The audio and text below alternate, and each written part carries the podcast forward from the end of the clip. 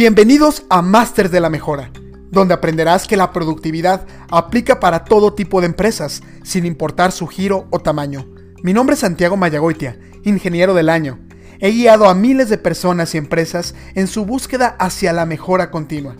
Conoce las historias de grandes personalidades que a través de su desarrollo profesional han generado cambios contundentes en organizaciones globales.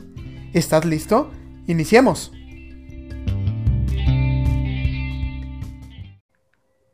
Bienvenidos y bienvenidas a un nuevo capítulo de nuestro podcast Los Masters de la Mejora. El día de hoy muy entusiasmado porque le damos la bienvenida a una fregonaza en la mejora, Sandra Olvera. Y bueno, Sandra es una profesional con 12 años de experiencia en la industria de alimentos y 3 años de experiencia a nivel ejecutivo, desarrollando iniciativas clave para mejorar y promover una cultura de calidad y seguridad alimentaria,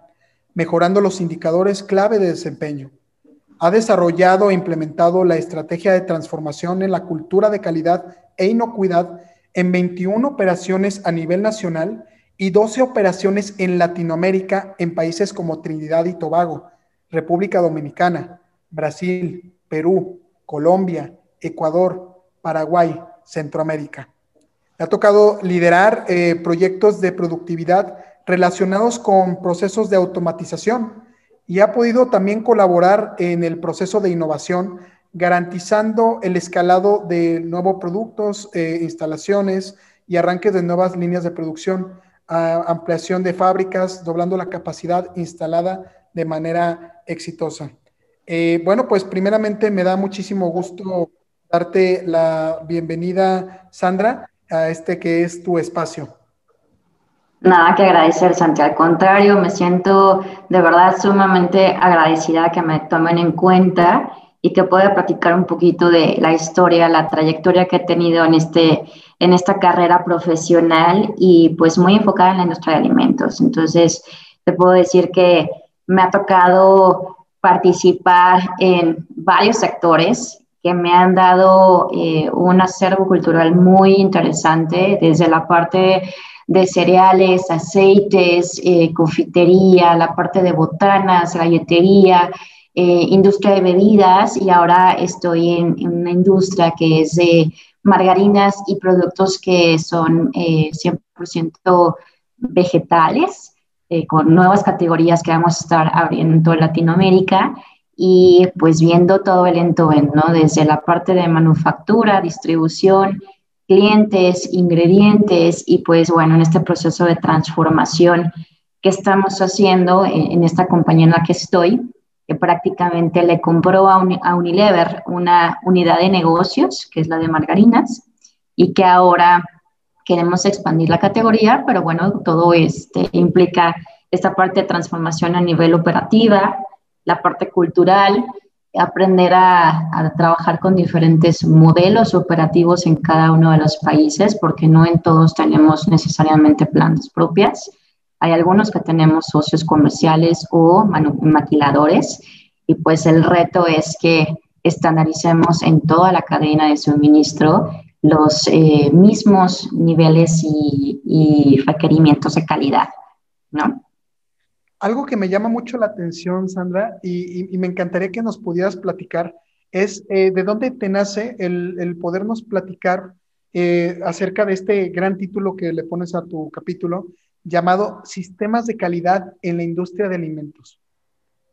Porque los sistemas de calidad son la base para poder justamente lograr esta parte de transformación. Uno empieza eh, con control de calidad, control de calidad viendo a nivel línea de producción cuáles son los parámetros con los que yo debo de cumplir, estableciendo frecuencias de revisión, mecanismos de desviaciones para detección temprana y obviamente todo este proceso de mejora. Pero no se queda, se queda en, un, en, un, en una revisión diaria y muchas veces eh, las personas que lo pueden hacer a nivel operativo puede ser el mismo operador, puede ser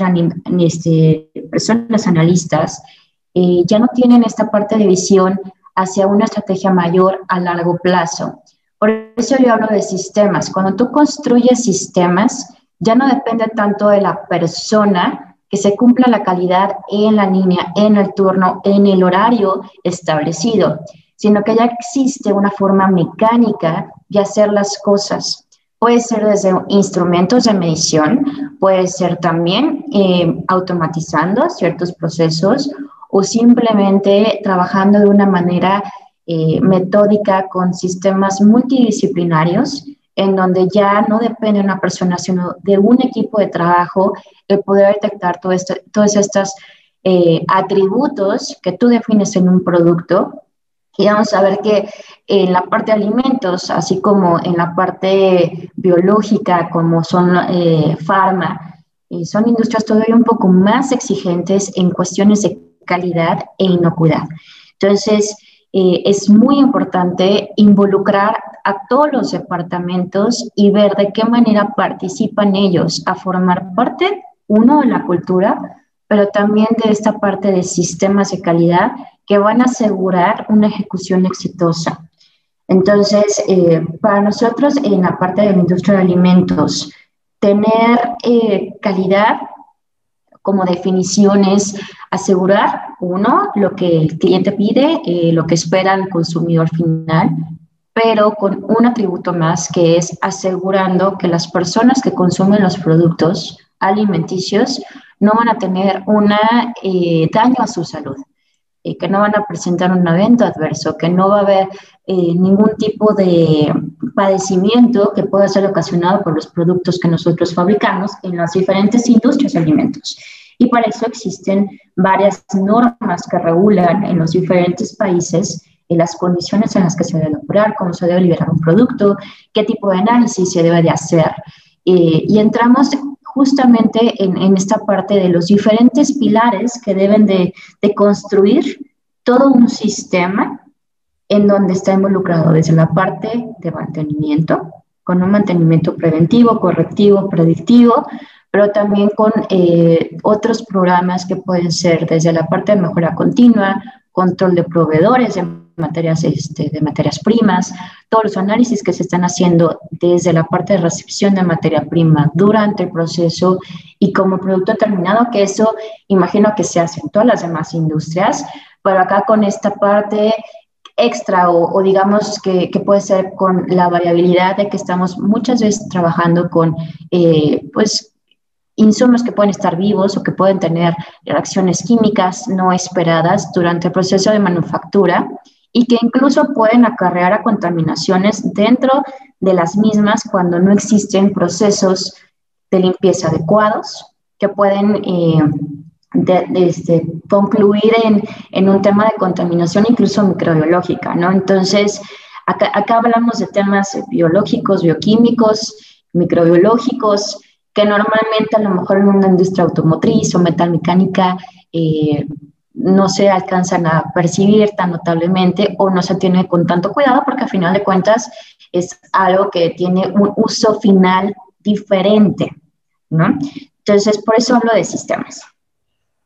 Muy interesante, Sandy. Y una, una preguntita aquí, ¿cuál es el primer reto eh, al querer implementar esta cultura de calidad ¿Y cuál es la mejor estrategia que te ha funcionado a ti? Claro, el primer reto es eh, cómo convencer a todas las personas involucradas en el proceso. Entonces, en tu fábrica tienes que hacerte aliado a todos los operadores y la mejor forma es haciéndolos parte del proceso. Cómo ellos viven la calidad en todos los procesos en los que participan, desde cómo operan la máquina, cómo la limpian, qué tipo de revisiones deben de hacer en las máquinas para evitar temas de contaminación cruzada por cualquier tipo de materia extraña, eh, sobre lubricaciones, etcétera. Y en sus hábitos incluso higiénicos, cómo ellos pueden evitar que algo malo llegue al producto, ¿no? Entonces, eh, ¿cómo se hace? Con muchos entrenamientos, con mucho acompañamiento en piso. Aquí es eh, desde acompañamiento eh, en las primeras juntas del día. Nosotros en algunas de las empresas en las que he estado tenemos implementado Gemba Walks. En esta parte de Gemba Walks íbamos todos los gerentes a cada una de las líneas a inicio de cada turno para revisar los indicadores SQCDMC, que son seguridad, calidad, costo, eh, incluso ahí teníamos eh, temas de medio ambiente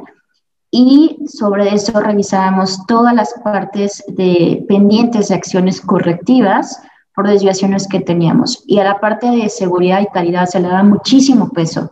Entonces, eh, en la parte de calidad, desde desviaciones que podíamos tener en producto terminado, tal cual, quejas de consumidores que íbamos teniendo, detenciones de producto eh, e incluso alguna desviación justamente eh, en temas de microbiología para poder hacer una inspección a detalle con herramientas de mejora continua, como podría ser cinco porqués, análisis de, de ocho disciplinas, incluso cuando ya tenemos un problema mayor y que era recurrente. Entonces, en esta parte de involucramiento, cuando hacemos estas investigaciones, a los operadores líderes de las líneas se les incluía para que pudieran aportar sus ideas de por dónde podría venir en sus experiencias pasadas o eh, incluso por conocimiento mismo que tienen a, profundidad de, la máquina, ¿no?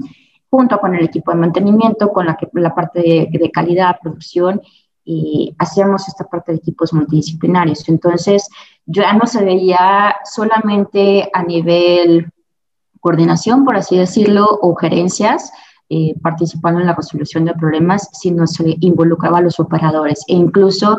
ellos eran los mismos que aportaban ideas de mejora y cuando se les tomaban en cuenta eh, al, hacer las implementaciones, lo hacían con mayor entusiasmo, se mantenían por mayor tiempo y, eh, e incluso se tenía un buzón de ideas de mejora para este, justamente dar al final del ciclo premiaciones y reconocimientos a los operadores que tuvieran la mejor idea en la línea de producción o en la planta para mejorar alguno de estos indicadores, eh, pero no nada más eh, la idea, sino que ya también se tuviera implementada, que se pudieran dar los recursos para poder eh, dar justamente esta parte de seguimiento. Entonces, esa fue la mejor forma. Eh, te digo que he estado, he tenido la oportunidad de trabajar para grandes transnacionales y, y esta fue una, una de las mejores formas en que pudimos lograr esa parte de penetración. Y la otra que también me gustó mucho fue trabajar desde la parte de auditorías. normalmente en las auditorías que tenemos en la industria de alimentos, van muy enfocadas a un esquema de Global Food Safety Initiative. Y este esquema reconoce, o este organismo más bien reconoce ciertos esquemas para que la industria de alimentos se certifique como buenas prácticas de manufactura, pero además en la parte documental. Eh, eh, programas prerequisito que deben cumplir estos pilares para el aseguramiento de calidad, pero también en la parte de inocuidad. Uno de ellos, eh, que es ampliamente utilizado en México, es eh, el FSC 22000. También me ha tocado trabajar con BRF, eh, perdón, con SQF y con IFS, que es otro esquema. Son con los que más me ha tocado tener contacto, ¿no? Entonces, en, una, en un programa de auditoría, tú ves diferentes programas y normalmente en la industria de alimentos, eh, al, que al que mandan por delante es casi siempre el área de calidad para que responda todo, ¿no? Y lo que hicimos en una de las empresas en las que estuve fue hacer células de trabajo en donde involucramos a la gente de mantenimiento, de la gente de medio ambiente, de seguridad, incluso de recursos humanos, la gente de comedor, la gente que llevaba vigilancia, la gente que llevaba eh, producción y obviamente calidad, para que cada uno se hiciera responsable y entendiera de las, de las auditorías qué parte estaba directamente involucrado como área funcional y también de manera eh, punteada o matricial qué otro programa tendrá que estar llevando para asegurar que las autoinspecciones de la planta se llevaran a cabo. Entonces se le daba un rol, eh, vamos a decir, eh, a nivel responsabilidad por función, mantenimiento, presentando un programa de mantenimiento preventivo, asegurándose que se tienen todas las partes de las líneas en, en un programa de SAP o en algún programa implementado automático que tiene frecuencias, que todas las spare parts están identificadas, que existen rutinas de trabajo y además programas de mantenimiento mayor programados, ¿no? Entonces, eso por darte un ejemplo que a lo mejor es muy tangible, pero por ejemplo, recursos humanos, desde cómo auditas un comedor, cómo auditas unos lockers, cómo aseguras que la gente cumpla buenas prácticas desde la parte del uniforme, eh, los transportes que tenemos eh, de manera privada para poder hacer llegar a todos los operadores, eh, cómo se tienen que estar fumigando y saneando desde manera contactual y hasta por el comedor, cómo deben ser los cuidados para que mantengan los alimentos a ciertas temperaturas en cocción, en refrigeración, en congelamiento, la parte de procesos de, desinfección, porque entonces de esta manera aseguramos que nuestros operadores no se enferman y por tanto no hay un riesgo de contaminación cruzada, hacia, los alimentos, ¿no? Entonces, recursos humanos antes estaban muy dedicados a contrataciones, a ver temas de capacitación y cuando llegan a este modelo nuevo que implementamos en una de estas industrias, eh, fue de bebidas, pues obviamente se les entrenó, se les capacitó y después hubo esta parte de ownership y cuando llegó la auditoría eh, que tuvimos de, certificación de GCC 22000, la verdad es que fue muy transparente, no fue un eh, correr contra el reloj para asegurar que cada uno de los puntos estuvieran en cumplimiento, sino que ya se trabajaban en estos pilares de manera autónoma. Estos equipos sesionaban de manera este, semanal y de manera mensual a nuestro equipo de liderazgo como gerentes y director de planta, lo que nos presentaban era necesidades de recursos, en donde eh, necesitaban a lo mejor el involucramiento para toma de decisiones eh, eh, a otro nivel y poder implementar ciertas mejoras, pero eso trabajaba de manera automática, ¿no? Entonces, calidad se volvió, por así decirlo, autónomo. en esta parte de autonomía, yo lo defino como en, en un tema de empoderamiento y, ownership de las diferentes áreas para entender cómo funciona eh, en los sistemas, en la cultura y también a nivel máquina, básicamente. Ahora, Sandra, algo, que, puede ser muy interesante para pues, todo el público es que dentro de todos estos diferentes ramos de la industria de alimentos que tuviste la oportunidad de estar, ¿cuál ha sido el más complicado para poder establecer esas condiciones de proceso o implementar ese control eh, dentro de los procesos? Claro, eh, hay una empresa en la que estuve que, que veíamos galletería. Y cuando llegamos, este, bueno, cuando yo, yo entré a esta planta, yo venía de, eh, pues del mismo grupo, pero de otra unidad de negocios, por así decirlo, en donde ya tenemos control estadístico de procesos súper establecido, con parámetros y con center lines y con estadísticos increíbles eh, que venían incluso cascadeados desde Estados Unidos, teníamos auditorías eh, este, mecánicas, operativas y, y todo súper bien implementado. Entonces, cuando me muevo a la unidad de negocios de galletas, eh, me encuentro con que pues hay una receta general, pero hay ingredientes que son movibles de, de, acuerdo a las condiciones ambientales, ¿no? Si había calor, si había frío, si había mayor humedad en el ambiente y nuestro maestro galletero literal tocaba la masa y decía, está lista, se puede ir a nuestra cámara de fermentación, si era una galleta de fermentación, o ya se podía ir directamente a la parte de moldeo eh, para poder entrar a hornos. Y yo me quedaba la cabeza y decía, ¿cómo es posible que me dices que ya está? ¿no? O sea, ¿con qué parámetros, con qué instrumentos de medición eh, tú me dices que la masa está lista, que tiene la elasticidad necesaria, que me va a dar esa parte de, consistencia, ¿no? Porque al final de cuentas yo tengo que entregar un producto estándar a lo largo de todo el año y sin importar las condiciones ambientales. Entonces, eh, para mí fue bastante complicado entender esta parte y sobre todo, pues uno se acostumbra a recibir una receta, replicar la receta eh, ajustar la máquina, lo necesario. Cuando hay desviaciones, pues se mete a rectificación y, listo, ¿no? Entonces aquí fue jugar con esta parte de factores que al final eh, en, un, en, un, proceso de, máquinas, pues tú tienes levaduras, entonces sigue habiendo un proceso biológico que se puede medir de cierta manera, pero que al final de cuentas no lo puedes controlar como estás acostumbrado con, con otro tipo de industrias de alimentos. Entonces, creo que fue lo más complicado. Empezamos a revisar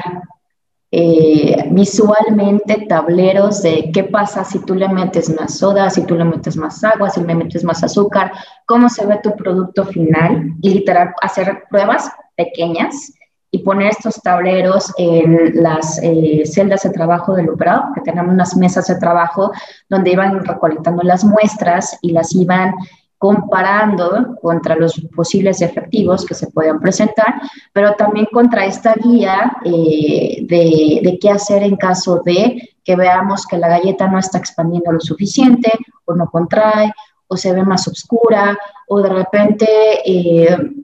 no tenemos esa parte de eh, expansión hacia arriba, no tanto hacia los lados, y que por tanto eh, muchas veces eh, esto hace que no entre el producto en el paquete, ¿no? Y, y, al final, pues tú necesitas sacar un producto con cierto volumen o ciertas características para poderlo meter en su empaque primario, secundario y después mandarse a distribución y no tener mermas. Entonces, ese fue el primer reto. De ahí eh, redujimos considerablemente la cantidad de mermas que se manejaban en la planta y logramos meter el proceso. Y sobre todo porque ahora lo, que más eh, preocupante se venía es que íbamos a tener proceso de automatización completo en la planta, en una de las más grandes de Latinoamérica. En esta planta yo tenía 21 líneas de producción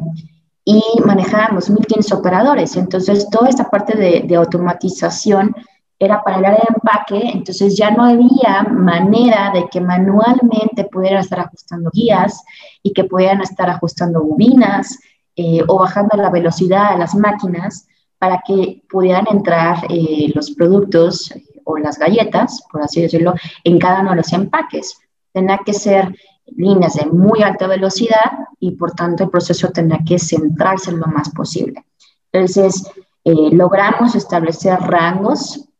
de estos ingredientes en ciertas épocas del año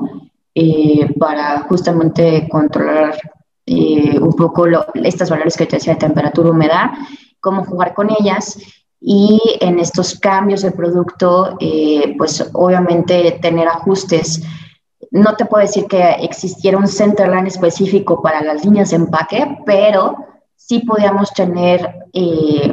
algunos juegos que ya podíamos tener de decir, bueno, pues si vamos a empacar galleta con chispa de chocolate, por así decirlo, eh, ya sabemos que esto tiene esta variación y vamos a hacer un ajuste y si da mejor, pues bueno, entonces en un cambio de turno aprovechamos y hacemos el ajuste, ¿no? Entonces, eh, ese fue yo creo que el mayor reto, el segundo mayor reto fue en una planta de bebidas, eh, de agua, en la que estuve, en donde pues dices, bueno, empacar o embotellar agua debe ser muy fácil. No lo es cuando no tienes procesos donde puedas este, clorinar. Eh, normalmente aquí la microbiología no juega muy a tu favor y pues obviamente ahí tienes muchos temas de merma. Entonces fue desde cómo eficientizas tus procesos de limpieza automáticos, cómo mejoras tu diseño sanitario, cómo mejoras la, el tipo de suministro de químicos que tú estás metiendo en la instalación sin ser lo suficientemente agresivos que puedas provocar tipos de corrupción, ¿no? Entonces, eh, pues bueno, ahí fue un trabajo multidisciplinario muy fuerte y que al final también logramos reducir considerablemente el tema de, de contaminaciones que se producían en, esta, en este tipo de industria.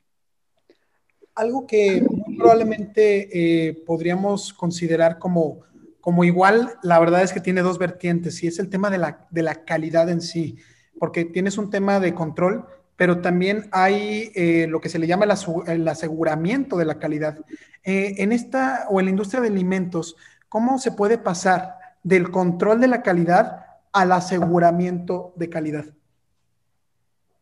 Es un tema bastante complejo Va a depender mucho del tipo de industria porque hay unas que son un poco más nobles que otras, dependiendo del tipo de producto, la humedad del, del producto, qué tan sensible a crecimiento de microorganismos puede ser. Pero el tema de automatización definitivamente ayuda a eliminar el factor humano. Entonces, cuando tú quitas el factor humano, eh, eliminas el riesgo de contaminaciones cruzadas. Pero por el otro lado, como calidad, debes asegurarte que existan otros programas que estén lo suficientemente robustos para que después tus máquinas que corren con la mínima ayuda de un operador, después no, no sean la causa raíz de una desviación en tu producto, desde una desviación física hasta un tema de contaminación cruzada. Entonces, el mantenimiento de tus equipos es súper importante. La otra es que los equipos que todavía siguen siendo operados por personas, estas personas operativas tengan un conocimiento técnico mayor. Si no lo tienen en el momento de que se hace esta parte de transformación, de, de automatización, pues obviamente hay un tema eh, que con recursos humanos se debe revisar para que cumplan con todas las competencias, se les meta, se les entrene eh, en este tipo de,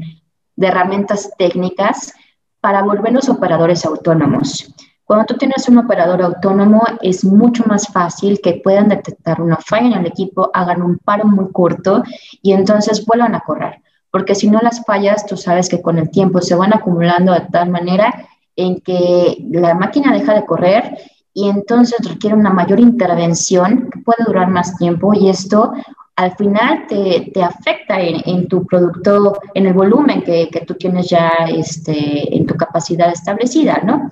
Entonces, eh, básicamente existen herramientas automáticas, también existen a nivel, eh, documental herramientas que puedes tú llevar directamente en una tablet y estar haciendo, en vez de un llenado de formatos a nivel manual, este, como se hacía muy old school, lo tienes de manera automatizada y es un pasa o no pasa, o desde tu PLC, como tienes eh, estaciones eh, de control donde el operador automáticamente puede ir capturando todos los resultados de las variables que va midiendo durante su proceso con la frecuencia establecida. Cuando tú tienes eso en estos famosos colectores en las líneas, que pueden estar al inicio o al final de líneas, eh, tú puedes ir teniendo ya tu control estadístico de procesos en línea y el mismo sistema te puede arrojar una desviación en el momento en el, en el que el, operador está capturando. Entonces, muchas veces lo que haces es programar para que eh, el operador lo obligue a hacer una acción correctiva en el proceso y pueda regresar a estar dentro de sus límites eh, inferior y superior, esté lo más centrado posible al proceso y entonces de esta manera pueda correr de una manera mucho más sencilla, fluida, eh, el proceso productivo, ¿no? Como tal. Este, esa es otra herramienta que también he visto que ha funcionado y, eh, ha quitado el estar realizando con mucha frecuencia esta parte de, variables que normalmente uno establece. Otra forma es también establecer protocolos de validación, por ejemplo, para, para sobre todo todo el tema de microbiología, ¿no? O sea, normalmente en la industria de alimentos igual, hablando del tipo de industria, la susceptibilidad, eh, la, la, cantidad de agua que puede tener, la actividad acuosa o el pH, etcétera, ¿no? que son variables que son muy importantes para nosotros.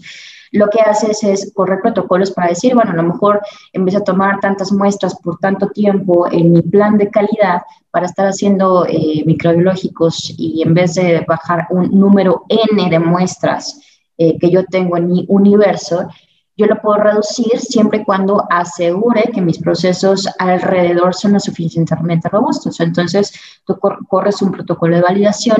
tomando en cuenta eh, pues la limpieza de tu línea, las condiciones sanitarias de, tus equipos, eh, vas expandiendo el tiempo de corridas, por ejemplo, si lo que quieres es ganar cuellos y, reducir tus números eh, y frecuencias de limpiezas. Y con esta parte de protocolos de validación, tú tienes suficiente información robusta, estadísticamente eh, suficiente para poder entonces plantear una forma de trabajo diferente que ayuda a la productividad, pero también te asegura que no va a haber un tema mayor de contaminación en temas de inocuidad. Sandy, una pregunta por esta parte. Eh, hay, hay muchos eh, de nuestros escuchas que sobre todo son proveedores en el tema de, de la industria alimenticia Y cuando tú trabajas con estos maquiladores, eh, ¿cómo aseguras que puedan cumplir con estos estándares, con los estándares establecidos por tu empresa? por ejemplo, yo actualmente en, algunos países en donde opero en esta empresa que, en la que estoy, eh, trabajamos con maquiladores y tenemos especificaciones que son eh, dadas por el equipo de innovación y desarrollo.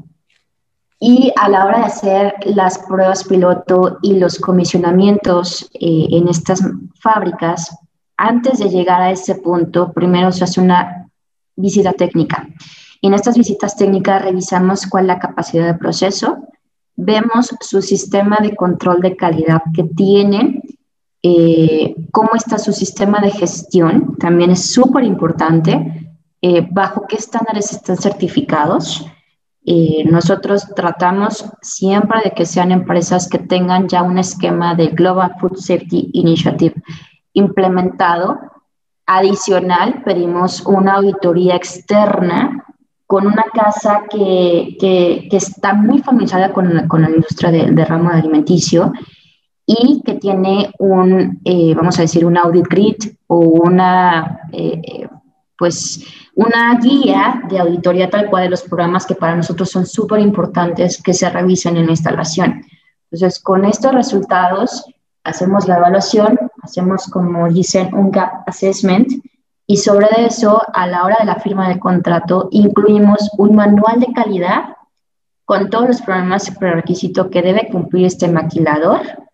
más toda la responsabilidad que debe de tener al informarnos el desempeño mes a mes de los indicadores de calidad. Entonces, para nosotros es muy importante revisar desviaciones en su proceso detectadas antes de que sean embarcado a nuestros proveedores logísticos o distribuidores y entender las diferentes causas raíces que lo informen de manera inmediata. Eh, tenemos un sistema de atención de quejas de consumidor eh, que, que, se hace de manera virtual, en línea, y cuando yo recibo notificaciones, inmediatamente le llega también al maquilador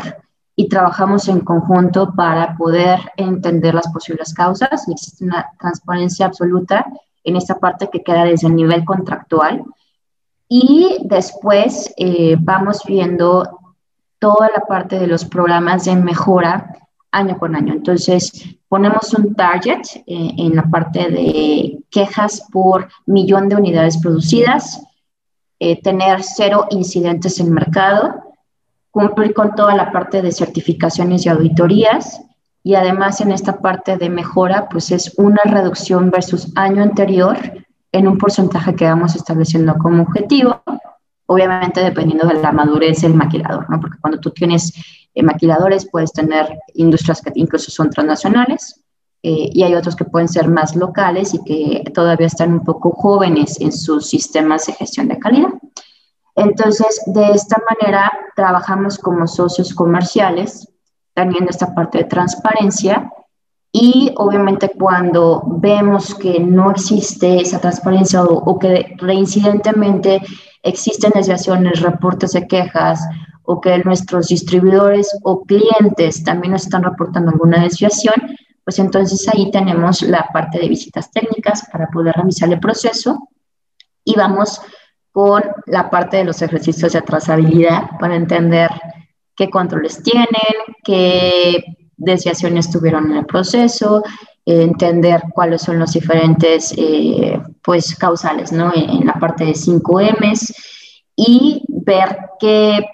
eh, herramienta de mejora ellos son los que tienen implementados. ¿no? O sea, nosotros como grupo tenemos algunas opciones eh, que manejamos, pero obviamente cuando trabajamos con maquiladores tratamos de dejar que ellos utilicen sus mismas herramientas y bueno, con ellos vamos haciendo esta parte de acompañamiento. Buenísimo. Y bueno, eh, una, última pregunta que, tengo para ti, Sandy. Si quisieras compartir o recomendarle a alguien, algo, perdón, a la gente que nos está escuchando, ¿qué le recomendarías para mejorar siempre sus sistemas de calidad?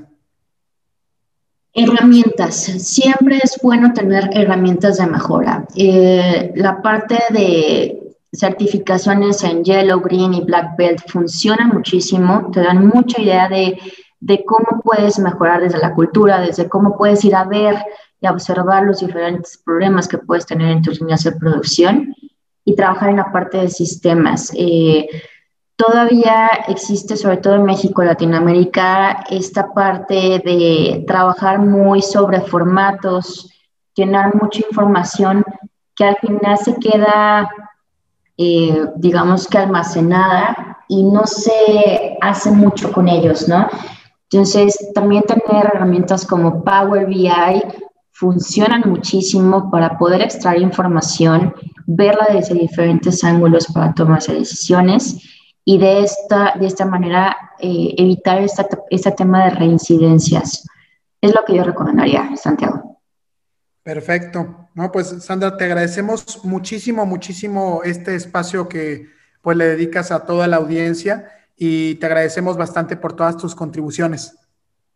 Muchas gracias y espero que les haya podido aportar un poco de conocimiento de esta parte de la industria que a mí me apasiona, me encanta y de verdad que este, trabajar con ustedes también ha sido